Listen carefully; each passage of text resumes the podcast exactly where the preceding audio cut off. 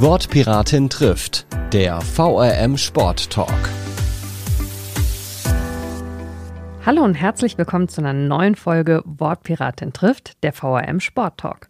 Mein Name ist Mara Pfeiffer. Ich habe die große Freude, dieses Format machen zu können und das tue ich auch heute wieder mit einer Gästin, um deren Sport es nämlich geht, Christa Zehnder. Hallo, liebe Christa. Hallo, liebe Mara. Jetzt könntest du ja direkt sagen, Yoga, darüber sprechen wir nämlich heute, hat sehr viel mit Bewegung zu tun, ist aber nicht im klassischen Sinne ein Sport. Als was würdest du es denn dann bezeichnen? Also so wie ich Yoga kennengelernt habe, ist es eine Wissenschaft, also auch eine Lebenswissenschaft und eine Bewegungslehre, die mich zu mir selbst führt, die äh, mich in die Wahrnehmung bringt und die mich auch bringt in den Moment, also ganz mhm. hier zu sein mit all meinen Möglichkeiten. Das ist der Unterschied, ist ja im Sport. Natürlich kannst du auch beim Joggen, entspannen ja auch viele im Kopf, das ist richtig. Aber oft geht es im Sport ja um Leistung. Mhm. Und das ist der große Unterschied. Also Yoga wird manchmal heutzutage leider so äh, dargestellt, aber es ist keinesfalls etwas, wo es darum geht zu leisten, sondern im Gegenteil, dass ich auch merke, wo sind meine Grenzen. Und im Wesentlichen, was tut mir gut, was ist nützlich und was ist nicht nützlich. Also das heißt, was tut mir nicht gut im Körper, aber eben auch im Alltag, auch im ganzen Leben. Mhm. Du hast Grenzen gerade angesprochen, das finde ich ganz spannend, weil ähm, in, in so einem Wettkampfgedanken beim Sport kriegt man das ja eigentlich von klein auf auch so ein bisschen beigebracht, dass man versucht, über Grenzen hinweg zu gehen. Ne? Also man hat einen Schmerz oder man hat eine Erschöpfung, aber man geht darüber hinweg und man macht weiter. Würdest du sagen, dass es im Yoga vielleicht umgekehrt eher so ist, dass man nicht lernt, über Grenzen hinwegzugehen, sondern Grenzen wahrzunehmen, um sich innerhalb dieser Grenzen zu bewegen, was den eigenen Körper angeht? Also das ist beides nach meiner Erfahrung. Das eine ist natürlich, wir leben in einem sehr anstrengenden Alltag und gehen da sehr viel über unsere Grenzen. Mhm. Gibt ja auch viele Burnouts. Also in diesem Sinne ist es sehr wichtig, die eigene Grenze für sich zu erfahren und zu spüren. Auf der anderen Seite, wenn wir uns entwickeln wollen, also mhm. auch in der Persönlichkeitsentwicklung, in der Lebensentwicklung, brauchen wir auch Herausforderungen. Denn wenn wir immer nur im Wohlfühlbereich bleiben, dann verändert sich eigentlich nichts. Also dann komme ich nicht fort, keine mhm. Fortbewegung. Und von daher ist, gibt es schon auch das, dass wir die Grenze spüren, uns an die Grenze rantasten und uns in dieser Grenze entspannen und weiten können, um neue Erfahrungen zu machen. Und damit wachsen wir auch über unsere, oft sind es ja auch mental gesteckte mhm. Grenzen ja hinaus. Und das ist eine wunderbare Chance auch. Jetzt gibt es äh, im Yoga ja unterschiedliche Lehren. Ähm, wie hast du denn für dich mal festgestellt äh, in deiner Beschäftigung mit dem Yoga, was für dich passt, womit du dich wohlfühlst und in was für eine Richtung du dich da entwickeln möchtest? Also ich muss ja sagen, ich komme generell von der Bewegung, also mhm. ursprünglich übrigens auch aus dem Sport. Ich habe ja Leichtathletik und Kunstturnen früher gemacht und bin im Theater auf Yoga gekommen. Ich habe angefangen mit dem Iyengar das kennenzulernen und dann habe ich in der Ausbildung eigentlich eine ganz andere Art kennengelernt. Und äh, ich habe in meinem Leben sehr viele verschiedene Stile kennengelernt. Es geht immer auch darum, für sich selber rauszufinden, mhm. was ist denn das eigene. Für mich ist es wichtig, dass es zu den Menschen passt, dass es ein Yoga ist, das den Menschen angepasst ist. Also wenn ich einen Sportler vor mir habe, der braucht vielleicht etwas ganz anderes, als wenn ich jemand vor mir habe, der einen Bürojob macht. Also es geht für mich schon darum, dass ähm, das Yoga dem Menschen angepasst ist und ich bin ein sehr kreativer Mensch. Mhm. Also ich war eigentlich immer offen für verschiedene Richtungen und habe immer einfach geschaut, was macht mir Freude, mhm. was bringt mich weiter, was lehrt meinen Körper und meinen Geist etwas. Und habe, ja, würde ich schon sagen, meinen ganz eigenen Stil entwickelt, der viele Einflüsse hat. Mhm. Was würdest du denn sagen, wenn man jetzt auf Yoga als Unterricht schaut? Ist das was, was für jeden passt oder gibt es Einschränkungen, vielleicht auch körperliche Einschränkungen, wo man sagt, für die Person ist es im Moment dann vielleicht nicht das Richtige? Du meinst die, für die Teilnehmenden? Genau. Also der Gruppenunterricht ist zu unterscheiden vom Einzelunterricht. Mhm. Also im Gruppenunterricht gibt es natürlich ganz klar Einschränkungen, weil wenn jemand gerade einen Bandscheibenvorfall hat, akut oder ähm, vielleicht erst gerade kurz her, dann braucht er eine individuelle Betreuung. Das heißt, er braucht erstmal vom Arzt das Go, dass er sich bewegen darf und dann natürlich ganz kleine, feine Bewegungen. Also wenn, ich habe jetzt aktuell jemand, der hat noch recht jung Halswirbel, Bandscheibenvorfälle und die wollte aber unbedingt wieder Yoga machen. Sie hat es früher mhm. gemacht. Die habe ich jetzt äh, in einer erstmal einer Gruppenstunde gesagt, sie soll ins Zen-Yoga kommen. Das ist das Yoga für ältere Menschen, mhm. weil da arbeite ich ganz, ganz rund runtergefahren auch und ganz, also Achtsamkeit nehme ich auch in anderen Unterricht rein, aber da ist einfach nochmal runtergefahren. Da stützen wir uns auch nicht auf. Und ähm, die ist jetzt ganz glücklich, dass sie da und kann wieder was machen. Mhm. Eben mit aller Achtsamkeit für sich. Kannst du sagen, wie bist du für dich an den Punkt gekommen, dass du gesagt hast, ich möchte das gerne unterrichten, ich möchte mich da gerne ausbilden? Das ist nicht so gewesen. Nein, Nein ich, habe, ich habe schon ähm, durch das Theater und auch durch den Tanz habe ich äh, schon sehr viele Gruppen auch unterrichtet. Also mhm. ich habe Workshops gegeben, ich habe Regie gemacht, ich habe mit Menschen gearbeitet. Und da hatte ich eigentlich diese Art und Weise, mit Gruppen zu arbeiten schon. Und das Yoga wollte ich ganz für mich machen, ehrlich gesagt. Okay. Das hat nicht funktioniert. Nein, das hat nicht funktioniert. Und zwar haben mich wirklich viele Menschen getragen dahin und haben gesagt, ich soll das machen und haben mich auch unterstützt, dass ich das mache. Ich bin habe ein Stipendium bekommen. Also ich bin richtig eingeladen worden, mhm. diese Ausbildung zu machen. Und ich weiß noch, als wir uns vorstellten, habe ich gesagt, ich mache das Yoga nur für mich. ja, so um aus diesem künstlerischen künstlerischen Bereich, wo man nach außen geht, ja. etwas zu haben, was mich nach innen führt und ganz für mich ist. Ja, wie das Leben so spielt. Die Ausbildungsleiterin hat schon im zweiten Jahr gesagt, ob ich einen Kurs übernehmen möchte. Okay. Und so hat man, hat dann meine kleine Karriere als Yoga-Lehrerin angefangen, die jetzt ja schon 30 Jahre dauert. Was wirklich also eine sehr, sehr beeindruckende Zeit ist. Was würdest du denn sagen, wie ist es im Yoga möglich, auch für jemanden, der das schon so lange betreibt wie du, sich immer weiterzuentwickeln? Also ich glaube, dass es darum geht, ein sehr gutes Gespür für sich selber zu entwickeln. Und das ist ja eigentlich auch der Sinn des Yogas oder mhm. einer der Sinne, die Wahrnehmung. Also ich versuche einfach zu schauen, wohin bewegt es mich? Was ist für mich mein nächster Schritt? Und im Moment ist es zum Beispiel so, oder schon lange ist natürlich äh, die Meditation für mich auch ein ganz wichtiger Schritt auf diesem Weg, wohin ja auch das Yoga letztendlich führt. Mhm. Das heißt also, ich würde sagen, es gibt natürlich dieses Fachliche, dass man schaut. Man muss immer wieder gucken, wie ist die Zeit, was hat sich entwickelt. Da ist es wichtig zu lesen und sich zu informieren. Aber das andere ist wirklich so von innen her. Mhm. Was dient meiner Entwicklung im Moment? Was brauche ich? Und auch ehrlich gesagt, was macht mir Freude? Was mhm. macht mir Freude? Denn was bringt das alles, wenn es keine Freude bringt?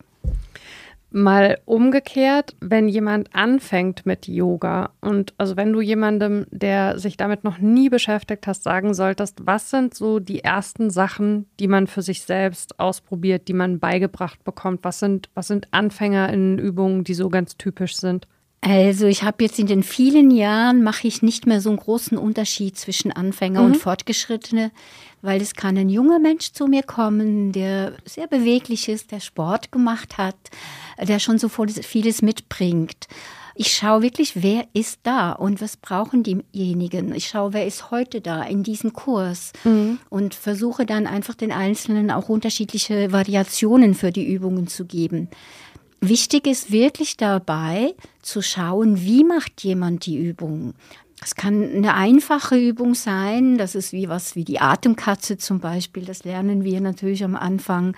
Wichtig ist dabei eben in diesen einfachen Übungen auch zu schulen, den Atem. Also ich arbeite von Anfang an mit dem Atem und nicht im Sinne von Pranayama mit irgendwie Hechelatmung oder so etwas, was mhm. Ja auch durchaus sehr schaden könnte, sondern einfach das Bewusstsein für den Atem in jeder Übung, in jedem Moment, wo ich mich bewege, so dass du dann auch dieses Bewusstsein für den Atem, das Körpergefühl in den Steigerungsübungen mit reinnehmen kannst und dann sind wir wieder bei den Grenzen. Dann spürst du nämlich auch die Grenzen und spürst auch, ah, es ist jetzt noch nicht der richtige Zeitpunkt für mich, die Übung. Sagen wir mal zum Beispiel, nehmen wir mal den Hund. Also diese Übung, wo wir mit den Händen aufstehen und den Füßen, den kennt man ja unterdessen auch. Und dann gibt es ja auch den dreibeinigen Hund. Mhm. Das ist natürlich schwieriger. Das ist auch mehr Anforderung für Schulter und Nacken und für die Kraft.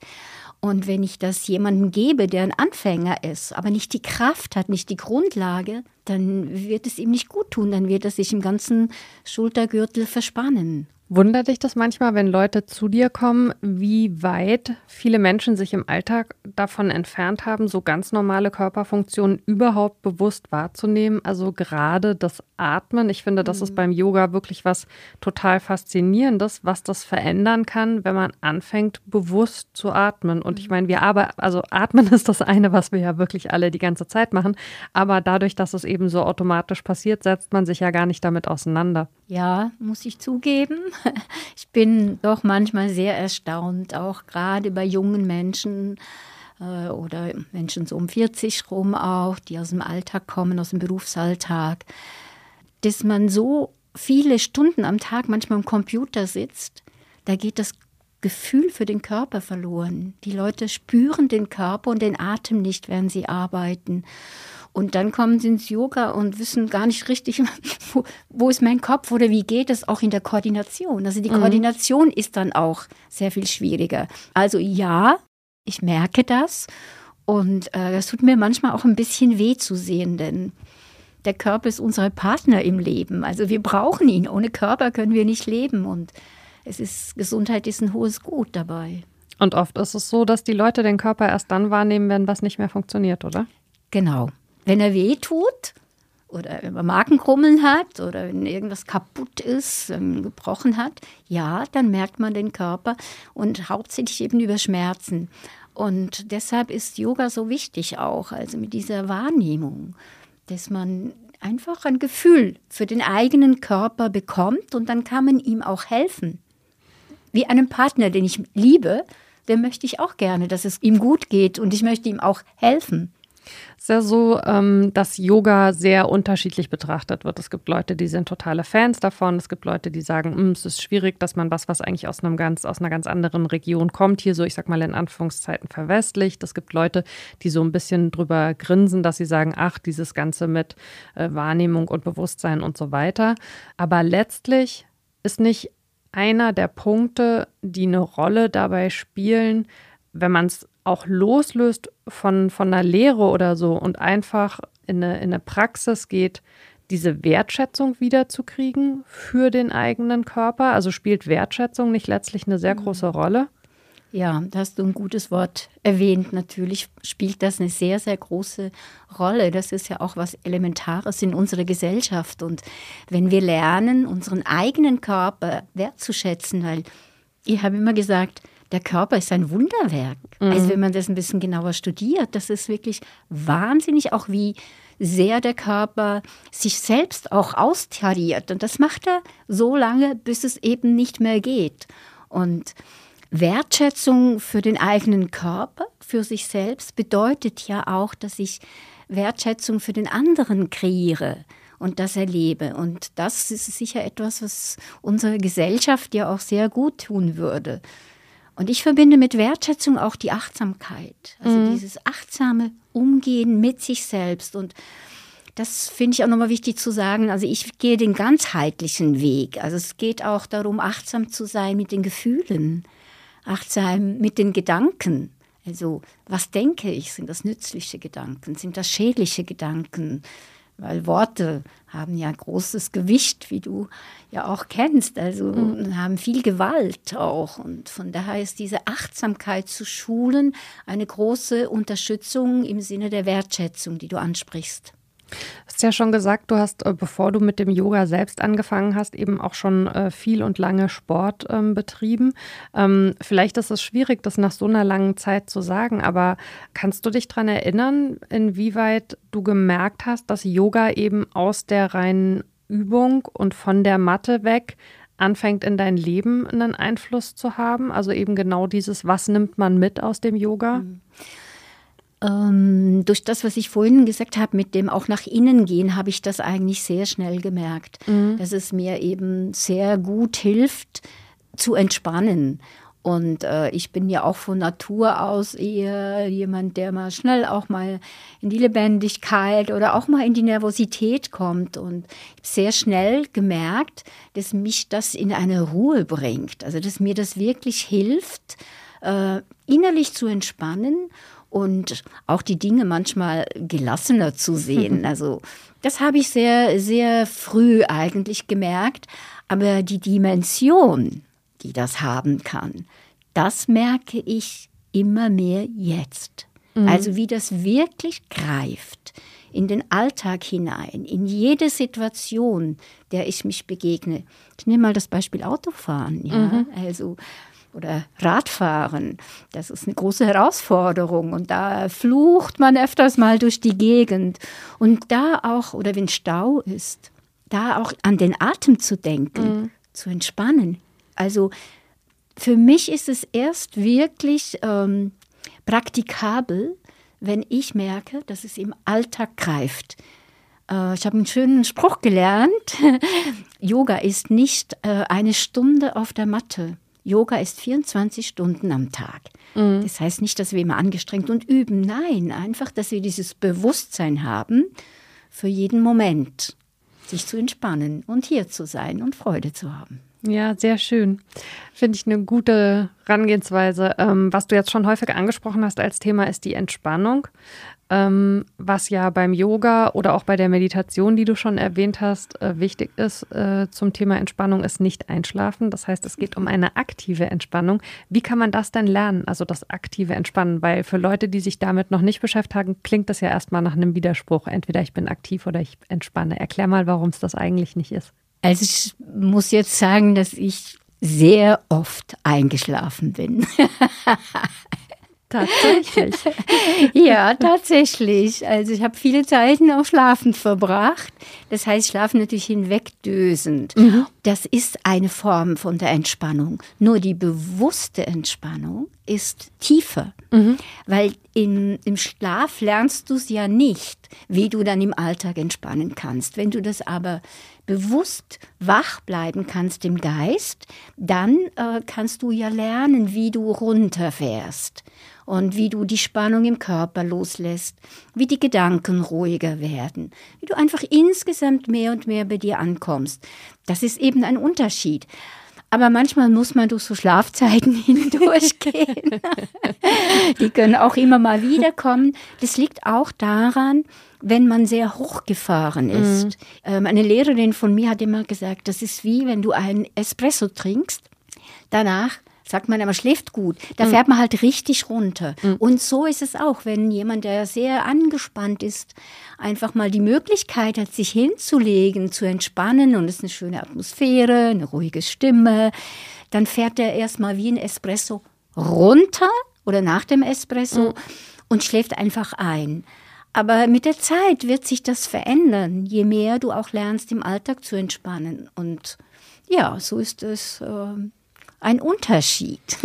Aber sehr beruhigend, äh, dass es okay ist, auch mal einzuschlafen. Ähm, was ich bei dir, wir kennen uns ja schon ein paar Jahre, total faszinierend finde, ähm, vielleicht kommt es aus deiner kreativen Künstlerinnen-Vergangenheit, ist, dass dir immer irgendwelche neuen Dinge einfallen. Als die Corona-Pandemie angefangen hat, hast du binnen also wirklich beeindruckender Zeit irgendwie Remote-Unterricht organisiert. Äh, du hast äh, schon sehr, sehr lange einen Open-Air-Unterricht in Biebrich im Schlosspark, äh, du äh, machst Gong-Yoga zusammen mit einem Kollegen.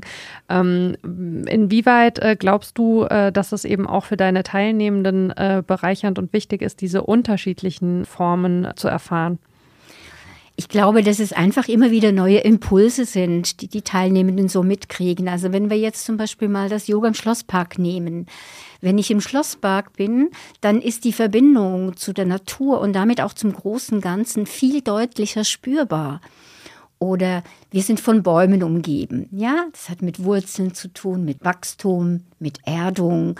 Und das kann ich alles viel deutlicher erlebbar machen. Ist es aber nicht gleichzeitig auch eine größere Herausforderung, wenn irgendwie 15 Meter weiter eine Grillgruppe sitzt oder irgendwie eine Gruppe junge Menschen, die sich eben unterhalten? Also, weil man muss es noch mehr sich wirklich mhm. darauf konzentrieren, bei sich zu bleiben, ne? Ja, das ist richtig, aber man kann auch andersrum sagen, man kann sich auch beobachten, denn Yoga ist ja eine Beobachtung von mhm. sich selbst. Und wenn ich beobachte, dass ich mich leicht ablenken lasse, dann ist das einfach eine Wahrnehmung, die ich auch wertfrei stehen lassen kann und merke, ah, mir fällt es schwerer, wenn da noch Bewegung ist. Und dann kann ich das üben. Es ist ja nicht so, dass es nicht sein darf. Also es geht immer darum zu spüren, was ist. Und da ist eben dieses Nicht-Bewerten eine sehr, sehr große Hilfe. Und dann merkt man, ah, oh, heute ist es mir schwerer gefallen. Ich habe bei Grill gedacht, ah, das wäre jetzt auch schön oder was mache ich danach? Das kann man alles einfach da sein lassen und dann kann man üben, zu sich selbst zurückzukehren und das ist doch eine wunderbare Einladung.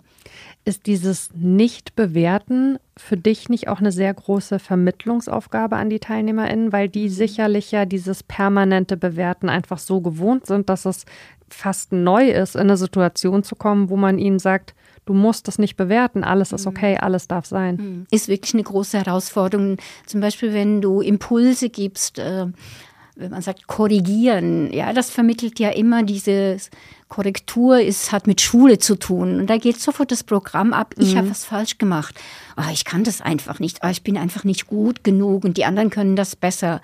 Und das immer wieder zu finden in Worten äh, und diese Atmosphäre auch von Vertrauen zu schaffen im Unterrichtsraum, dass die Leute spüren, hier geht es nicht um Bewertung, also von meiner Seite aus auch nicht. Und damit sie zu unterstützen, dass es bei ihnen nicht um Bewertung geht, sondern um Ausprobieren. Also um einfach Impulse geben, aha, wenn ich die Schulter so bewege, oh, das, das fühlt sich eigentlich gut an. Mhm. Das könnte ich noch öfters machen. Und wir brauchen dieses Außen im Leben. Wir brauchen diese Resonanz oder ein Gegenüber, die uns hilft. Von daher sage ich immer gerne, ich gebe einfach nur Impulse und fühl dich frei, diesen Impuls so zu nehmen, wie das für dich gut ist. Mhm. Was ist denn so deine Erfahrung, äh, wer ins Yoga geht? Kann man das sagen? Also gibt es bestimmte Gruppen, die eher kommen, altersmäßig ähm, oder äh, geschlechtsmäßig, oder ist das eine bunte Mischung bei dir? Also geschlechtsmäßig ist es wirklich so, dass es weniger Männer gehen, ja, mhm. weil es ist halt vielleicht auch noch eine größere Herausforderung, sich selbst zu spüren. Aber äh, es ist nicht so, dass keine kommen. Das mhm. muss man auch so sagen. Das Zweite ist, ich finde, die Bandbreite ist sehr groß. Mhm. Also ähm, die, man merkt, dass die jungen Menschen heutzutage das immer mehr erkennen oder alle, die einfach in der Arbeitswelt sind, dass es für sie eine Hilfe ist. Also es kommen immer mehr auch weil die Ärzte das empfehlen, weil die Krankenkassen das unterstützen. Also ich mhm. bin ja anerkannt von den Krankenkassen im Sinne der Prävention. Das heißt, die Leute kriegen auch etwas zurück von den Kassen, wenn sie regelmäßig teilnehmen. Und dann gibt es auch, das ist halt sehr, sehr schön, auch die älteren Menschen. Also ich unterrichte ja seit zwölf Jahren das Zen-Yoga, also mit S ja. geschrieben. Und das sind jetzt wirklich Frauen, die zwölf Jahre auch schon dabei sind, mhm. wow. die vorher vielleicht gar nichts damit gemacht haben. Nicht alle, aber ein Teil gar nichts gemacht haben und die einfach es so genießen, auch mal etwas für sich zu tun mhm. und auch mit den Einschränkungen, die sie haben, zu merken, wie gut es ihnen tut und wie es, wie es sie weiterbringt. Also ich würde sagen, die Palette ist groß es gibt halt auch diesen Teil der Menschen, sagen, ja, für sowas habe ich keine Zeit. Und das ist ein spannender Punkt. Wenn man, ich sage immer, wenn man für seinen eigenen Körper, für sich selbst keine Zeit hat. Fragezeichen. Ja, das äh, ist eine Diskussion, die, glaube ich, ähm, an vielen Stellen gerade geführt wird, auch ähm, wenn es so geht um dieses ganze Thema äh, Self, Self-Care, wie das so schön neudeutsch heißt. Ist ein ähm, schwieriger Punkt, finde ich, weil ich glaube, dass viele Menschen vor allen Dingen Menschen, die es sei es privat oder beruflich in so Care-Arbeit sehr stark drin sind, es total verlernt haben, auch nach sich selbst zu schauen. Ich habe da tatsächlich vor unserem Gespräch viel drüber nachgedacht. Also gerade wenn ich irgendwie denke an Mütter mit kleinen Kindern, die irgendwie sehr stark eingebunden sind und so, ähm, wo es wirklich im Alltag, egal wie oft du drauf schaust, sich immer wieder so darstellt, dass du denkst, da ist die Lücke nicht, in der ich das mhm. für mich machen kann. Und ich habe manchmal den Eindruck, ähm, durch diese Zunahme von fast schon so einem Self-Care-Druck, haben die da noch ein neues Druckthema und was sie eigentlich bräuchten, wären Brücken, über die sie mhm. irgendwie gehen können, um halt mhm. auch wirklich zu lernen, was für sich zu machen. Mhm. Vielleicht braucht man da noch mal speziellere Angebote. Ja, das ist richtig. Äh, ich habe ja auch ein bisschen flexible Angebote mhm. dafür auch. Also ich habe schon auch Mütter mit Kindern. Ich bekomme das genau mit, was du sagst und das ist auch wichtig. Also das stimmt auch die Erfahrung, die du äh, so gemacht hast. Was kann da für eine Brücke sein? Also eine Brücke ist natürlich, dass sie einfach dann kommen können, wenn es passt. Und sagen wir so, ich habe ja das Online-Angebot mhm. auch beibehalten. Und das ist eben gerade eine Möglichkeit. Also das Kind ist im Zimmer nebendran, schläft vielleicht schon, aber die Mutter kann nicht weg. Sie ist alleinerziehend. Dann kann sie bei mir eben online mitmachen. Und das ist sicher auch eine Brücke, die neu entstanden ist durch äh, Corona. Ja. Da kommen wir, glaube ich, äh, ganz, ganz tief und sehr schnell in gesellschaftliche Themen. Wie äh, kann man äh, noch besser aufteilen, wer welche Zuständigkeit hat? Wie kann man Menschen von Arbeit entlasten? Und das sind ja letztlich auch alles Themen, die im Yoga berührt werden. Ähm, was ich cool finde, ist, dass du auch deine, ich sag mal, alten Sportarten, also unter anderem den Tanz nicht aufgegeben hast. Deswegen ähm, zum Abschluss vielleicht erzähl doch mal noch, du bist schon seit vielen, vielen Jahren regelmäßig auch bei Wiesbaden Tanz Tanz dabei. Dieses Jahr findet es nicht im September statt, sondern schon im Mai. Was hast du denn geplant? Also einerseits habe ich tatsächlich auch was Neues geplant. Ich habe Zen-Yoga mit tänzerischen Elementen mhm. geplant, weil ich weiß, dass die älteren Menschen sehr gerne auch tanzen und mit Musik das machen. Dann habe ich ähm, auch das Yoga und Tanz im Schlosspark geplant. Das findet ja manchmal dann mit dem Gong statt mhm. und ist sehr beliebt. Stephen Williams, mit dem arbeite ich schon sehr, sehr lange zusammen. Äh, das ist dann am Sonntagmorgen. Es ist übrigens vom 12. bis 14. Mai. Mhm. Das dann am Sonntagmorgen zum bisschen Ausklang von Wiesbaden-Tanz in der Natur zur Ruhe zu kommen, das alles nochmal nachwirken zu können. Ich habe eine Meditation auch äh, geplant und dann habe ich jetzt dieses Jahr kreiere ich eine neue Performance, auch mit Klangmusikern zusammen. Da ist dann Bewegung, Tanz, Texte. Äh, es gibt auch also Stimme, auch Gesang, auch ein Jodler. Wow. ähm, ja, und das findet in der Kulturstätte Monta statt, äh, Samstagabend um 18.30 Uhr und ist, äh, findet draußen und drinnen statt. Das wird so eine Raumbespielung auch sein weil Natur, ich nutze das gerne und in mhm. der Stadt einen Garten und die Aufführung da zu machen, weil das auch ein bisschen dieses yogische Thema hat, von draußen nach drinnen. Drinnen ist ja eine ausgesegnete Kapelle, in der ja. es dann stattfindet. Also da schließt sich auch so für mich ein, ein Kreis und ich freue mich schon sehr drauf. Und ich freue mich natürlich auch auf meine Schlossparksaison, muss ich sagen. Die beginnt ja auch im Mai. Sehr, sehr schön. Liebe Christa, äh, ich danke dir von Herzen, dass du dir heute die Zeit für mich genommen hast. Es war sehr spontan, das dürfen wir verraten. Ähm, es hat großen Spaß gemacht, mit dir über Yoga zu sprechen. Ganz herzlichen Dank. Ich danke dir, Mara, für die Einladung. Das war sehr schön. Und euch, äh, liebe Hörenden, auch ein großes Dankeschön, äh, dass ihr wieder und weiter dabei seid. Und falls ihr euch jetzt wundert, wieso reden die Mitte April schon von Mitte Mai, äh, ist die Auflösung, dass wir in 14 Tagen am 1. Mai aussetzen und Mitte Mai wieder mit der neuen Folge da sind. Dann geht es um Buhl, das kann ich auch schon verraten. Bis dahin, passt auf euch auf, habt eine gute Zeit und wir hören uns. Ciao. Wortpiratin trifft ist eine Produktion der VRM von Allgemeiner Zeitung, Wiesbadener Kurier, Echo Online und Mittelhessen.de. Redaktion Mara Pfeiffer. Produktion Mike Dornhöfer. Ihr erreicht uns per Mail an audio.vrm.de.